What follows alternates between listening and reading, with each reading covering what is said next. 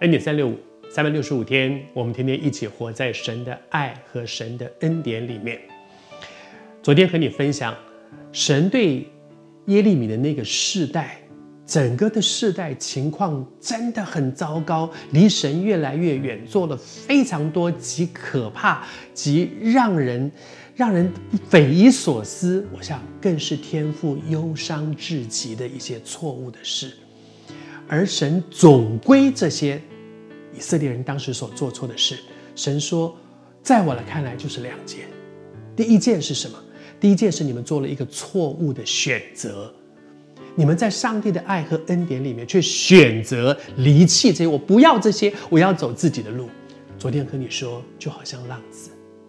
浪子在爸爸的家里面享受一切的丰盛，他却不想好好的在家里面跟着父亲一起去经营这个家，去做该做的事情，选择出去荒宴醉酒去浪荡，选择要过一个自己要的生活。那个爸爸的伤心是你在想什么啊？真的，我也常常觉得，我自己也常常感觉神对我说：“寇绍恩，你在想什么？”但是当神这样对我们说的时候，我真求神帮助我们，在浪子的那个比喻里面，我们至少可以做一件对的事，就是选择回头。而为什么会越走越远呢？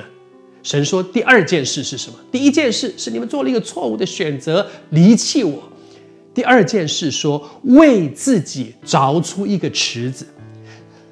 爸爸的家有最丰富的，神说他是活水的泉源，最多的恩典，却不要我自己去凿池子，凿一个水池，而这个水池是破裂不能够存水的池子。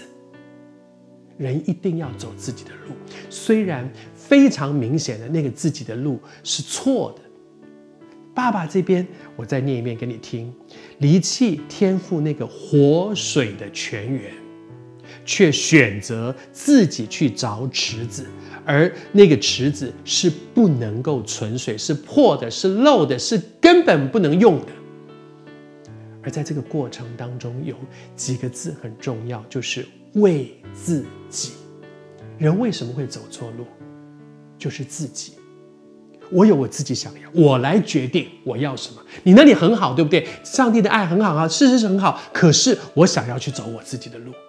哦，上帝，你那个很好，但是我要的不是那个，我要的是这个。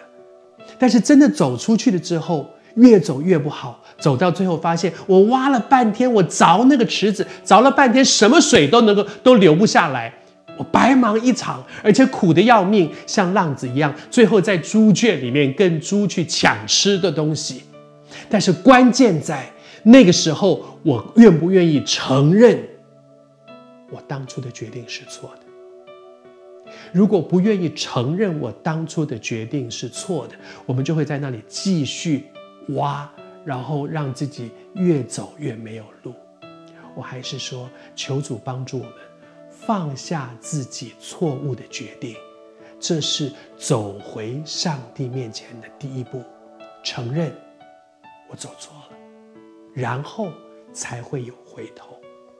承认我走错了，是回头的第一步。